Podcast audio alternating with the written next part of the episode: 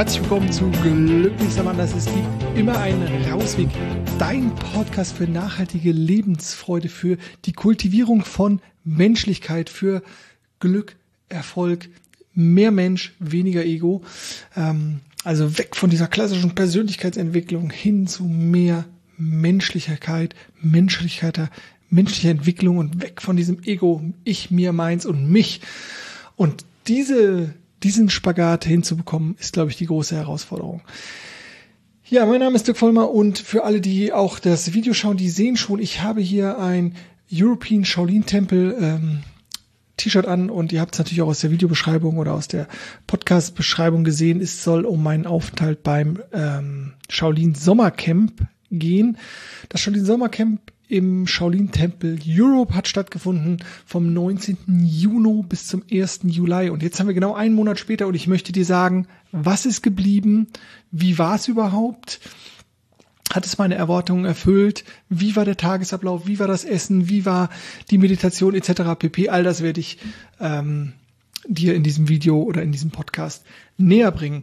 Für die, die das äh, Video sehen, die sehen schon am Hintergrund, ich habe ein Zertifikat bekommen, also ich habe es geschafft, ich habe es überlebt. Ähm, und wie schlimm oder wie schön oder es war, das werde ich dir jetzt einfach verraten. Ja, ich habe gesagt, äh, im Mitte Juni ging es los in Kaiserslautern, beziehungsweise nicht in Kaiserslautern, in Otterberg in der Nähe von Kaiserslautern. Für diejenigen, die sich ähm, so überhaupt nicht auskennen mit der mit der Materie, äh, das der oder das Shaolin-Tempel, der Shaolin-Tempel äh, Otterberg ist ähm, einer der der größten oder die Anlaufstelle eigentlich in Europa für Menschen, die sich mit äh, fernöstlicher Kampfkunst, mit Martial Arts, mit Kung Fu auseinandersetzen wollen. Und ähm, dort gibt es einen relativ bekannten, auch in Social Media bekannten Mönchmeister Shi Hengji und ähm, dieser hat zusammen mit Shifu Yanlei aus Großbritannien, der gebürtig ein, glaube ich, muslimischer ähm, Chinese ist, äh, und der aber in England oder in Großbritannien wohnt. Und diese beiden haben dieses ähm, Sommercamp geleitet. Gut, ich möchte ein bisschen berichten, äh, ein bisschen was zum Ablauf erzählen und äh, dich natürlich vielleicht auch ein bisschen äh, neugierig machen und natürlich auch mitnehmen in meine Gefühlswelt, in mein Erleben. Denn bei mir auf dem Kanal geht es ja immer darum, ähm, dass wir gemeinsam versuchen wollen, unser bestmögliches Leben zu leben. Und das aus einer Sichtweise heraus, äh, nicht der neoliberalen Selbstoptimierung, sondern einfach ein Gefühl von Beständigkeit, von Zufriedenheit, vielleicht sogar Glück zu implementieren oder dauerhaft oder immer wieder hervorrufen zu können. Gut, lass uns also reinstarten. Warum habe ich mich vielleicht überhaupt angemeldet? Und mir war besonders wichtig dieser Aspekt der Disziplin, also auf dieser körperlichen Ebene. Und ich als Freiberufler bin autark, kann mir meine Arbeit, meine Termine frei aussuchen und ich weiß aber, dass ich da immer noch so ein Trigger-Thema habe, ähm, dass wenn mir Leute Vorschriften machen und sagen, was ich mich zu tun und zu lassen habe. Und deswegen fand ich das spannend zu sagen, okay, das wird da sicherlich der Fall sein.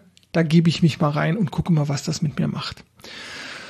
Zum anderen war das so, dass ich ja im Winter 2023 zum ersten Mal in meinem Leben zwei Muskelfaserrisse hat. Beides mal ähm, im Folge von äh, oder beim Basketballtraining und erst, ich glaube, links und ein paar Monate später dann in der rechten Wade und ich einfach mir gedacht habe, Moment, Moment, Moment, werde ich jetzt alt, was ist hier los? Und wollte einfach auch nochmal gucken, was ist körperlich möglich. Ein weiterer Grund, mich anzumelden, war auch Meister Shi Hengji, den ich ähm, bei YouTube vor allem immer wieder sehen konnte, mit seiner ruhigen, gelassenen Art, mit seinen weisen, äh, lehrreichen Worten. Und das war äh, sicherlich auch ein Grund. Und darüber hinaus bin ich einfach ein großer Shaolin-Fan. Also früher die, weiß ich, 36 Kammern der Shaolin und alles, was irgendwie Mixed Martial Arts und asiatische Kampfkunst im Fernsehen habe ich mir super gerne reingezogen, fand ich mega, also in meiner Jugend fand ich das total cool.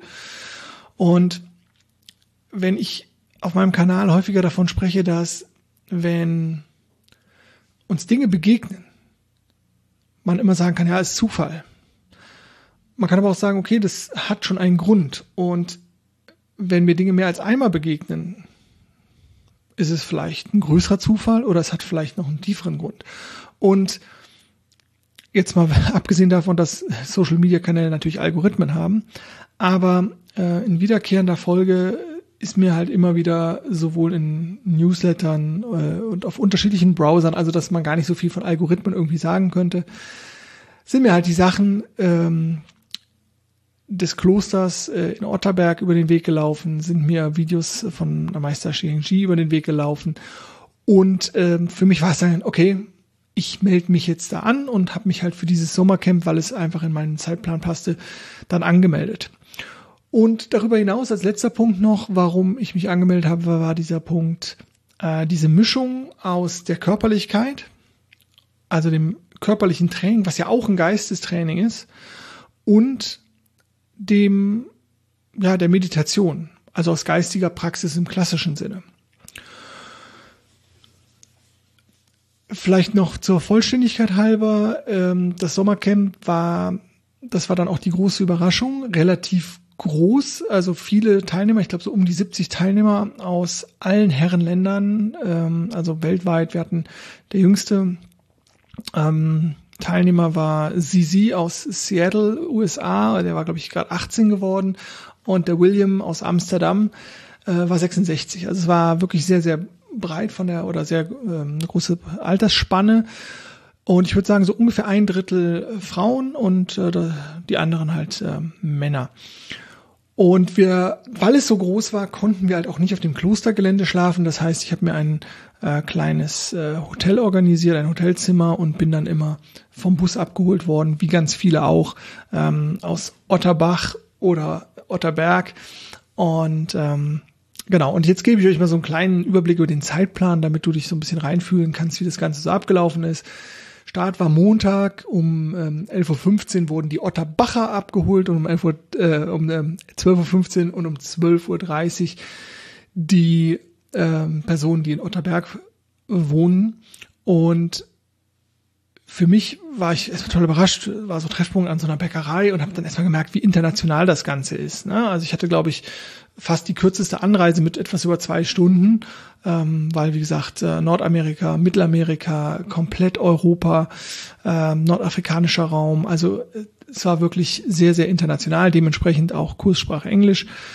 Und ähm, ja, vorm Kloster gab es dann erstmal eine große Schlange, weil wir sozusagen alle akkreditiert wurden und haben dann noch eine, eine Trinkflasche bekommen wenn du dich noch dran zurückerinnerst, äh, im Juni war es auch noch verdammt heiß in Deutschland und ähm, das war schon mal gut, dass wir da äh, auch eine gebrandete Trinkflasche bekommen haben und ähm, es gab dann eine offizielle Begrüßung und eine Verkündung der Regeln im Tempel selber, im Gebetsraum durch Shi Miao Hai äh, für die, die es äh, interessiert und die Bilder dazu sehen wollen. Ich verlinke auch gerne mal die Seite des European äh, Shaolin Tempels. Und ich fand das super interessant, ähm, die Regeln zu hören. Und weil diese nämlich gefühlt dann erstmal direkt gebrochen wurden. Ähm, es ging primär um das Training. Also wenn das Training stattfindet, dass die, dass der erste Schritt das Training durch den Meister ist. Der zweite Schritt ist die Erklärung des Meisters.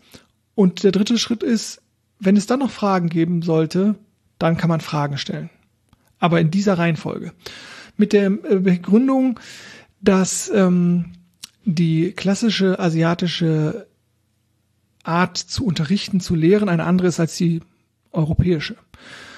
Der Europäer mit seinem etwas wilden, unruhigen Geist möchte immer verstehen, wie lange dauert das, wie lange geht's noch, wann ist die Pause, was bringt mir das, etc. pp. Und bei der eher asiatisch geprägten geht's darum zu folgen und zu vertrauen, dass das, was angeboten wird, was ich machen soll im Rahmen des Trainings, Ziele, also mir hilft, meine Ziele zu erreichen und etwas Sinnvolles ist und etwas Gutes ist.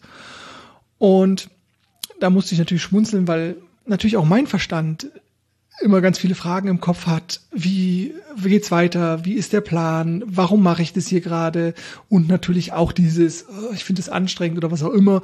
Also dieses typische, was du vielleicht auch aus deinem Leben ja schon kennst, wenn da oben dieser Quatsch die ganze Zeit redet und natürlich auch glaubt, noch recht zu haben. Naja, also haben wir die Regeln und ähm, so die weiteren Informationen bekommen. Was wir nicht bekommen haben, war ein, ein Tages- oder ein Schedule, also ein Tagesplan oder ein Stundenplan oder sowas. Äh, und da konnte ich mich natürlich auch direkt beobachten, dass mein Verstand gesagt hat, ja, ich will auch wissen, wie es weitergeht. Und dann habe ich aber gesagt, ey, ich habe mich hier angemeldet und ich lasse mich einfach mal darauf ein, so wie es ist. Und das ist ja etwas, was wir fürs Leben ja grundsätzlich sowieso lernen können. Dass wenn wir die Hingabe zu dem ja, zu dem, was kommt, kultivieren und nicht immer alles kontrollieren wollen, sondern einfach mit dem Fluss gehen. Das macht es oftmals sehr, sehr viel einfacher oder leichter. Und natürlich gibt es im Leben Phasen, auf der anderen Seite gibt es Phasen, wo wir planen dürfen und wo. Aber hier war ganz klar, ich bin jetzt knapp zwei Wochen hier und da gehe ich mit dem Fluss. Dann hatten wir um 15 Uhr das erste Training mit äh, Shifu Yan Lei. Und ähm, ich muss ganz ehrlich sagen, mir war vorher kein Begriff, weil ich mich auch nicht informiert habe. Ich habe mich sowieso vor, nach der Anmeldung eigentlich so gut wie gar nicht informiert mehr, sondern habe einfach gedacht, ey, ich habe mich angemeldet, ich mache das jetzt und dann gucken wir mal. Und das war schon recht sportlich, sag ich mal. Also ähm, sehr intensiv und sehr eine gute Mischung aus, aus Krafteinheiten, aus Mobilisierung und Flexibilisierung, so dass es für mich, ich habe ja so einen sportwissenschaftlichen Hintergrund, ähm, dass ich das Gefühl da, es ist schon sehr, sehr gut strukturiert und gut aufgebaut. Ich hatte von vom Sonntag davor, wo ich noch ein Tennisspiel hatte, hatte ich das Gefühl, ja, ich habe so ein bisschen müde Beine und so leichte Tendenz zu, zu, zu Verkrampfungen in der, in der hinteren Beinmuskulatur, aber das hat sich eigentlich äh, ganz gut gefügt und ähm, war sehr zufrieden mit dieser ersten Trainingseinheit. Die ging ungefähr bis Viertel vor fünf und ab halb sechs, ähm, und das war sozusagen der Standard, halb sechs gab es dann immer Abendessen und in Buffetform, äh, vegan oder vegetarisch. Und wir wurden angewiesen, dass die Essenseinnahme ähm, nach dem Alter erfolgt. Das heißt, es ging darum, dass ähm, die, die am ältesten waren, die durften sich als erstes bedienen. Das war sozusagen unser, äh, mein, mein Freund William aus, aus den Niederlanden. Und, ähm, und dann ging es ungefähr, jetzt nicht äh, im Detail ging es sozusagen aber runter bis zum, bis zum Jüngsten. Und ich habe dann schon gemerkt, okay, ich bin schon beim vorderen Drittel und äh, hatte also dann das, das Glück, dass ich immer relativ früh Essen fassen durfte. Und für diejenigen von euch, die vielleicht ähm, schon mal in einem buddhistischen Kloster waren oder im Retreat waren oder schon an Essenszeremonie teilgenommen haben.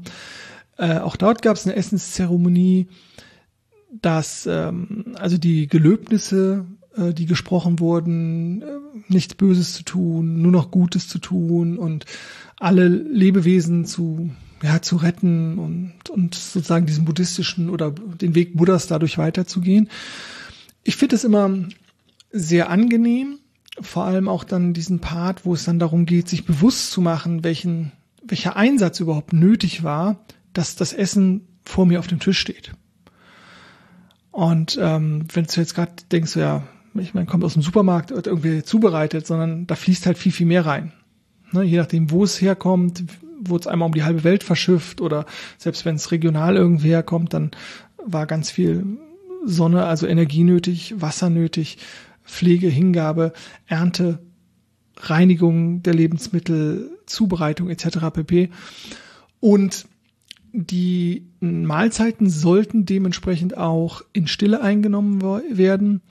Und ich habe darüber hinaus versucht, jede Mahlzeit und jeden Bissen ganz bewusst einzunehmen. Und für diejenigen, die das vielleicht nicht kennen, möchte ich dir nochmal sagen, wie ich das dann halt gehandelt habe.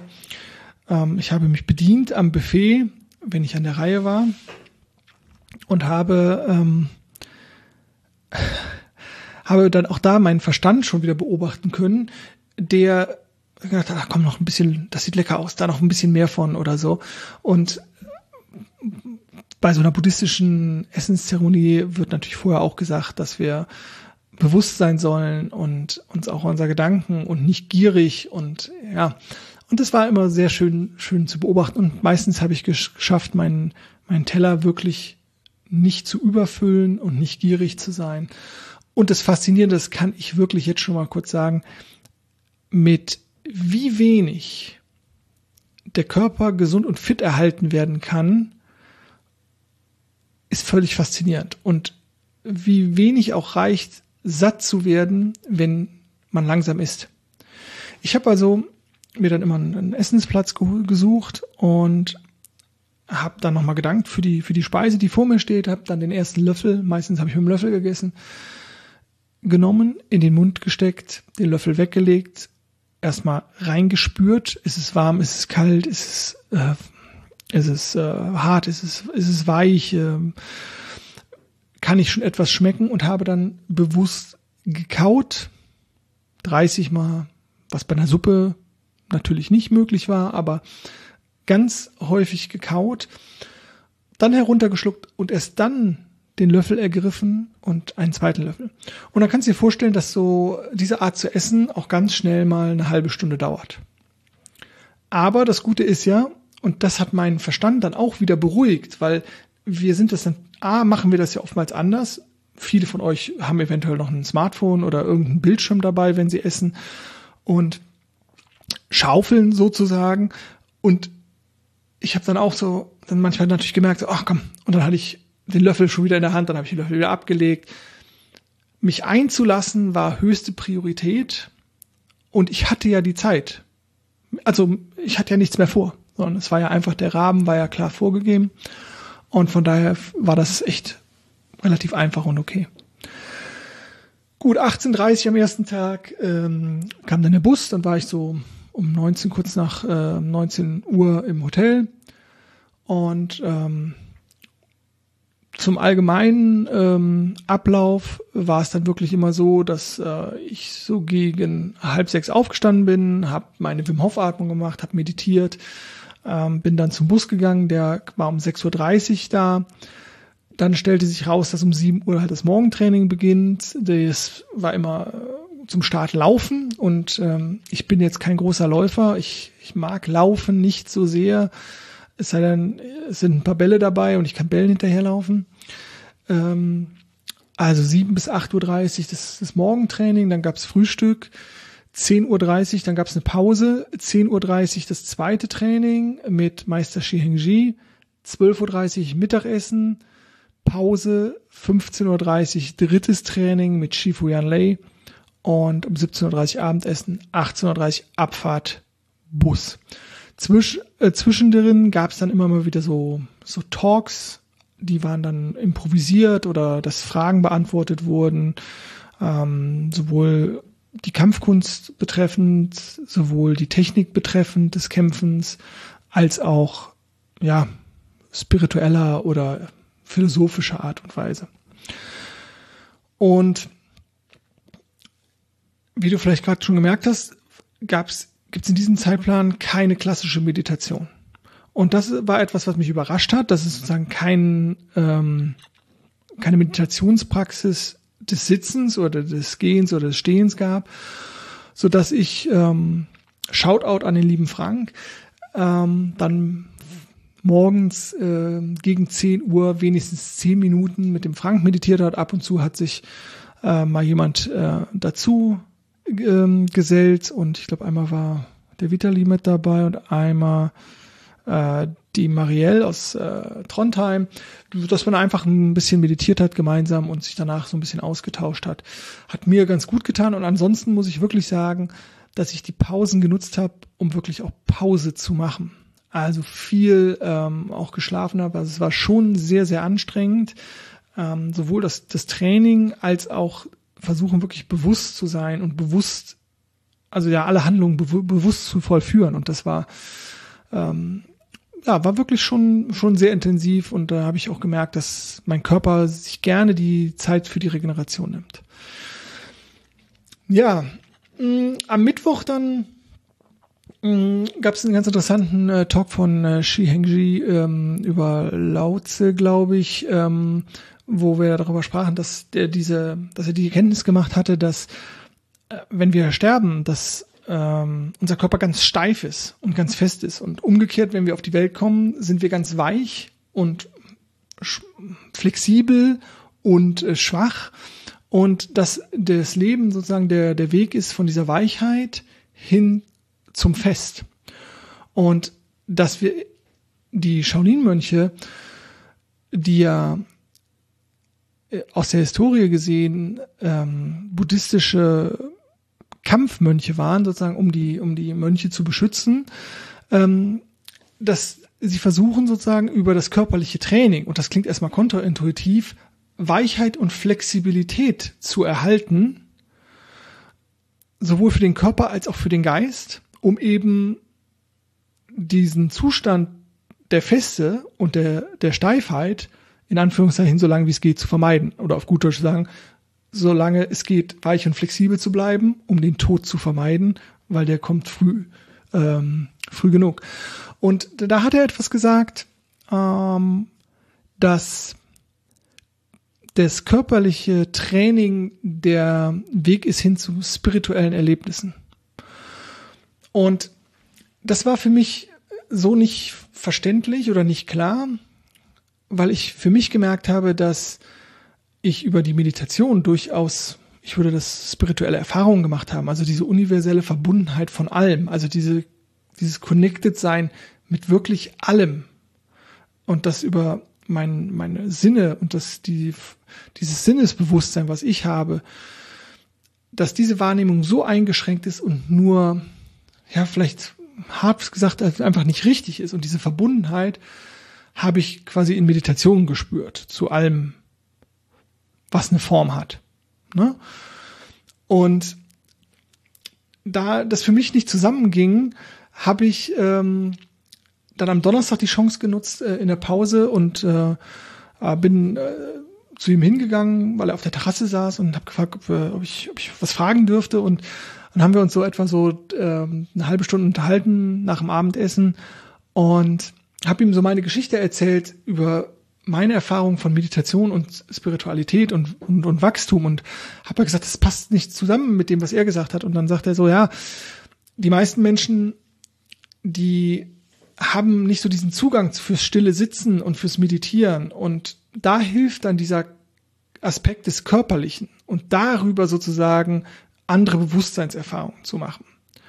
Dass er das aber nicht so meinte, dass es keine Ausschließlichkeit hat.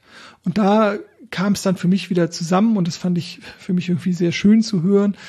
Und er sagt halt auch, dass ja, dass ähm, ähm, er eher so der Praktiker ist im Sinne von das Leben praktisch erleben. Und das ist zum Beispiel was, was ich ja jedem auch nur empfehlen kann.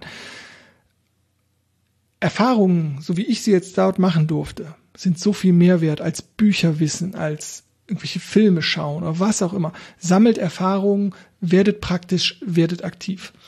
Und dann hatten wir noch eine spannende, naja, Diskussion ist äh, ja vielleicht nicht ganz richtig, aber ich habe halt meine Meinung mit reingegeben und habe halt gefragt, etwas, was mich ja schon schon länger beschäftigt und ähm, gerade im, wenn man so den den wissenschaftlichen äh, oder die wissenschaftlichen Studien und Erkenntnisse äh, sich vor Augen führt, inwieweit Pflanzen reagieren auf Schmerz, wie Pflanzen kommunizieren, wie das Grünzeug, was wir essen, sozusagen auch eine Form von, naja, Bewusstsein ist vielleicht zu hoch gesagt, aber sozusagen wie wir die auch, ähm, wo wir wissen, das ist denen alles auch nicht egal. Und dann habe ich halt diese Frage gestellt oder diesen Fragenkomplex, wo ich gesagt habe, also wenn alles, was eine, was eine Form hat und was wir als Nahrung ansehen, ne, sowas wie Wurzeln, Ingwer, was weiß ich, ne? also alles, was wir an Wurzeln essen, an Pflanzen, aber natürlich auch Tiere. Wenn das alles nur eine unterschiedliche Form von Energie ist, von fließender Energie, wenn aber alles auch irgendwie eine Form von Bewusstsein hat, und ich weiß, es ist noch gar nicht so lange her, Da hat man, äh, haben viele gesagt, äh, Fische, die fühlen garantiert nichts, sie können keinen Schmerz empfinden. Aber äh, wo ich denke, was für ein Bullshit, ne? So, aber ähm, also wo ziehe ich dann die Grenze von dem, was ich wirklich mit einem guten Gewissen essen kann oder nicht essen kann? Und als weitere Frage dann, ob, also was man essen soll. Denn ähm, ich, ich weiß jetzt gar nicht, wer da Veganer oder Vegetarier ist oder, oder, oder alles äh, Fresser sozusagen. Und als weitere Frage, und da wird es natürlich total abgedreht, vielleicht für den einen oder anderen, der zuhört, ähm, ob er sich sogar vorstellen könnte, wenn, wenn das alles Energie ist, also Energie, die sich zusammengeformt hat, ich als Mensch, aber auch das Mikrofon, in das ich reinspreche, was ich ja auch, also was wir gebaut haben, aber wo auch Energie ja drin ist. Wenn wir, also alles, was eine Form hat und also Energie hat, ob es vielleicht denkbar wäre, dass es in dieser Tierwelt, die ja nicht so egoistisch ist, also wir haben ja über dieses Ego, was wir haben, eine klare Identifizierung mit, mit ich, mir und meins. Und wir hängen an unserem Leben. Das ist die Aufgabe des Egos, unser Überleben zu sichern. Was ist aber, und ich hoffe, du kommst dann auch mit, was ist aber, wenn, und du kannst mir gerne mal unten in die Kommentare schreiben, wenn du das für völligen Bullshit hältst, ne, aber dann wird mich auch deine Meinung interessieren. Was ist, wenn egolose Tiere also die vielleicht gar nicht so sehr am Leben hängen, wäre es theoretisch möglich, dass die in einem vielleicht selbstlosen Akt, ich will nicht sagen freiwillig, ihr Leben geben, um anderes Leben zu erhalten. Weil de facto ist es doch so, wir müssen etwas essen. Wir brauchen Energie, um zu überleben. Und ich nehme es vorweg, also äh, das ist etwas, was er natürlich nicht beantworten kann. Aber den, ich fand es ganz schön, dass er sagt, natürlich, also wir erleben das, dass wir, wenn wir Pflanzen richtig beschneiden oder abschneiden oder wenn wir warten, dass uns Früchte gegeben werden, dass natürlich diese Pflanzen weiter leben können. Und das ist sicherlich der Unterschied zwischen Pflanzen und Tieren. Ein Tier wird verenden, wenn wir ihm den Arm oder, oder, oder wird leiden und sterben, aller Wahrscheinlichkeit, wenn wir ihm den Arm oder das Bein ab, abhacken. Und das ist bei Pflanzen anders. Aber es bleibt, dass es eher so dieses alles in Maßen und dass es eher die Intention ist, die mein Handeln in Anführungszeichen richtig oder falsch macht. Also die Intention, mit der ich dem Leben begegne. Kleines Beispiel. Ähm, welche Intention habe ich wirklich, wenn ich jemand meine Hilfe anbiete? Möchte ich mich gut fühlen? Möchte ich beim anderen gut gesehen werden? Oder helfe ich rein selbstlos? Welche Intention habe ich, wenn ich jemandem versuche zu helfen und am Ende stellt sich raus, es war keine Hilfe? Die Intention ist das, was wichtig ist. Ja, also das war ein super spannendes äh, Gespräch. Das war auf jeden Fall eins der absoluten Highlight.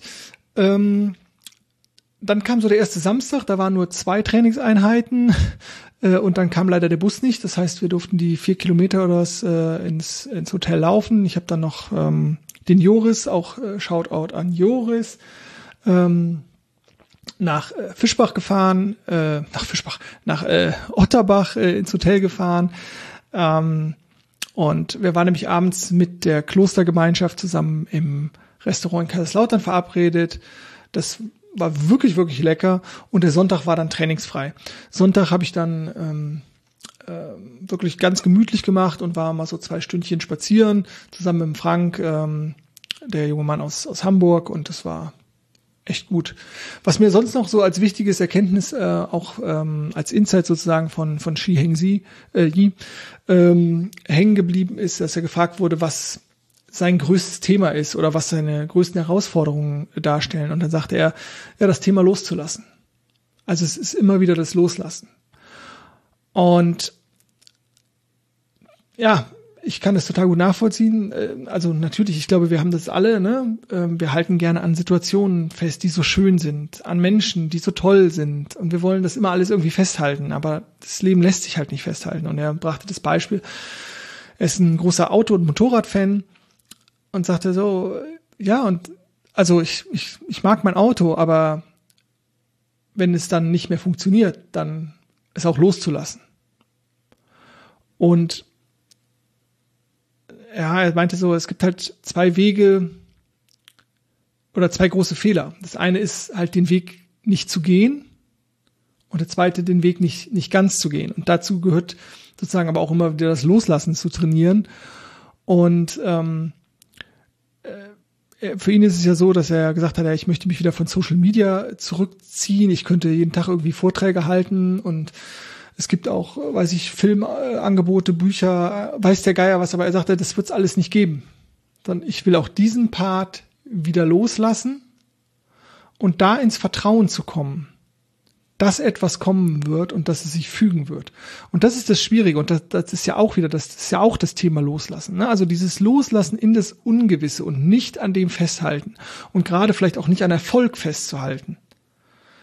Also konnte ich super mit äh, connecten, mich super mit in Resonanz gegangen. Ähm, absolut. Ja, ähm, vielleicht noch kurz zu dem Training und dann komme ich auch schon zu den Highlights. Äh, Training war mega cool. Es war super strukturiert. Wir hatten vormittags ja das Laufen und dann ähm, ja Kickbox-Training, sag ich mal, oder oder äh, Martial Arts Training und dann äh, in der zweiten Einheit mit äh, Shiheng Yi hatten wir klassisches traditionelles Kung Fu und so ein bisschen Selbstverteidigung. Und wir haben auch so eine Kung Fu Form äh, eingeübt.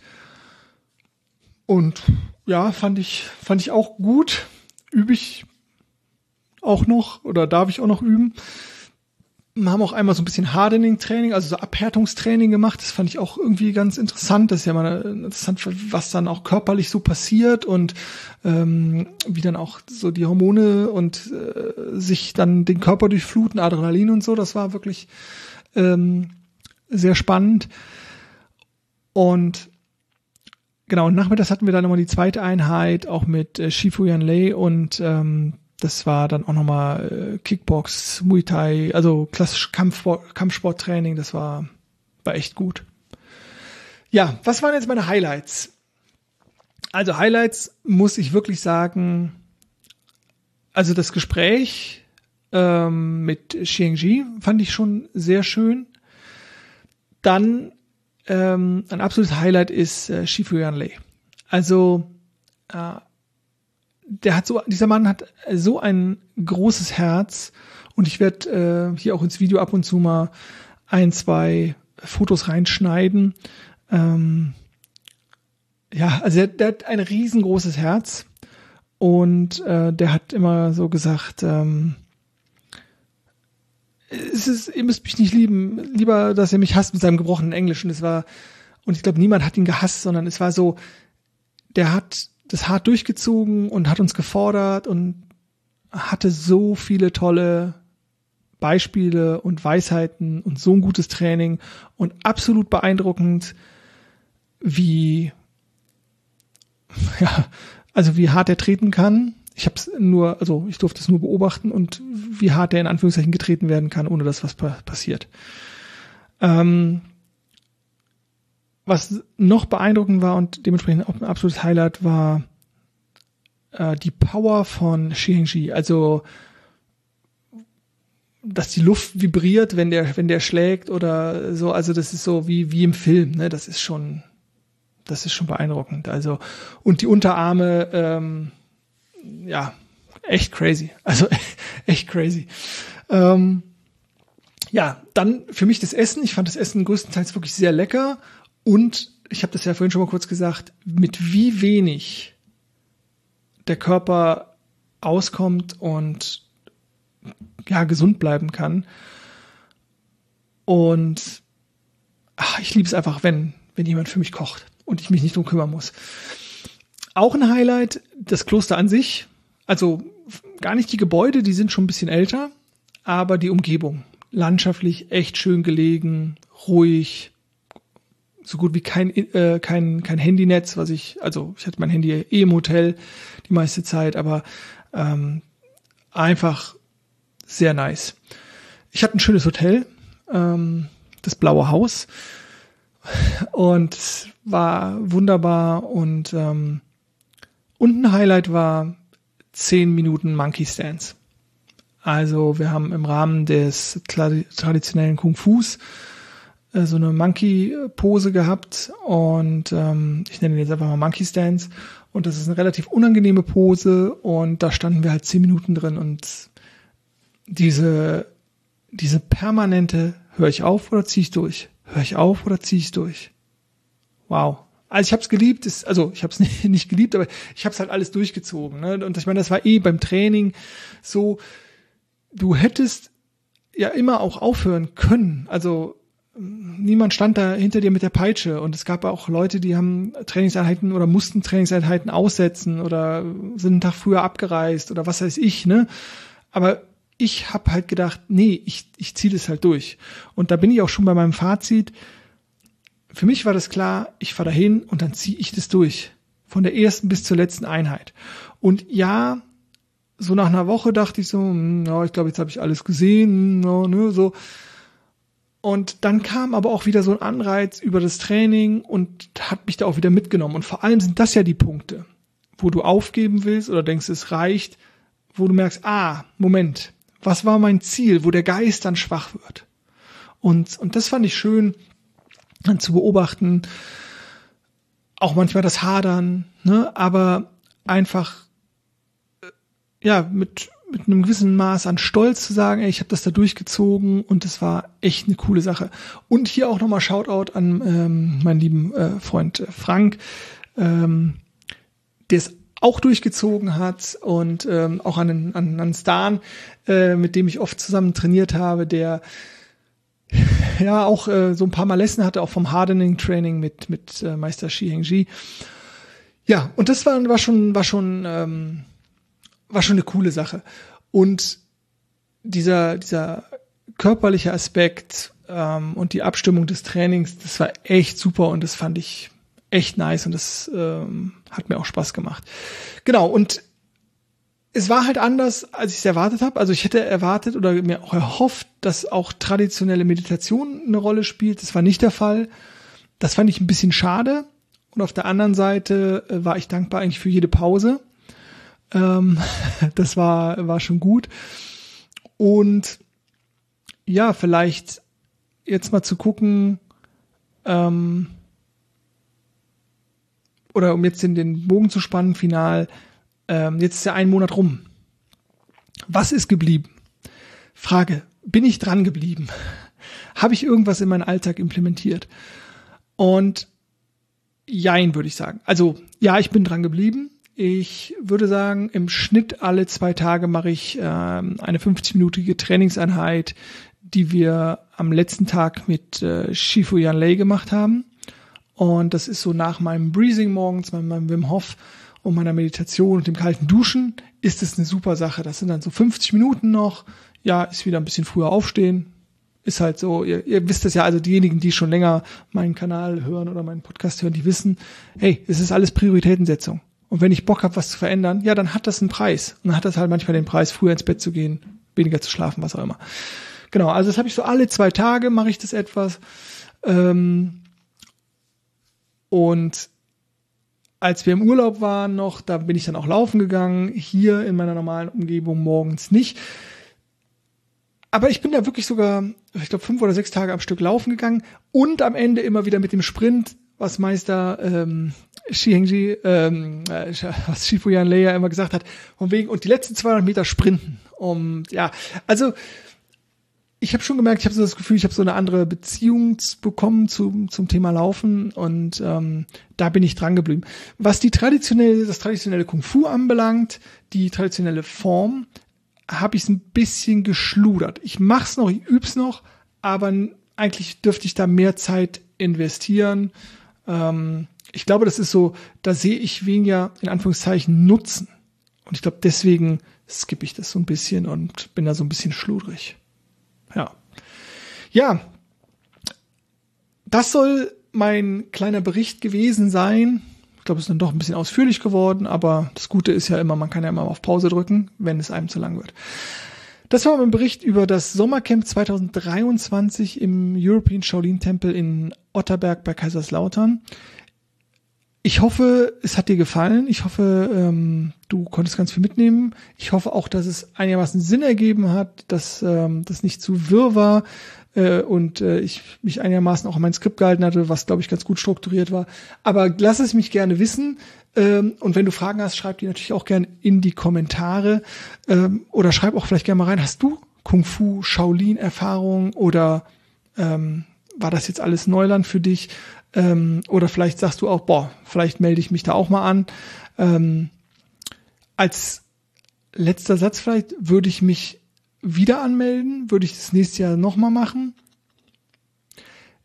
Und ich glaube, ich würde mich tendenziell eher für, ich weiß nicht, ob das Kloster auf Zeit nennt, also für so, für so eine Woche anmelden. Dann darf man im Kloster schlafen, macht Klosterarbeit und schweigt mehr oder weniger oder schweigt ein bisschen was und meditiert und hat Kampfsport.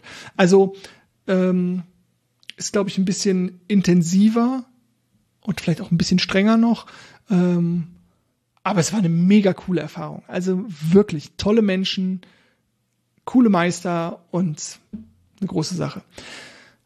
Also lass mir gern ähm, einen Kommentar da oder ein Like da und ich freue mich, wenn du das nächste Mal wieder einschaltest und äh, wenn was ist, äh, immer melden, genieß dein Leben, denn denk dann, glücklich sein ist eine Entscheidung und zwar deine. Also ganz viel Freude auf deinem persönlichen Rausweg. Mach's gut und tschüss.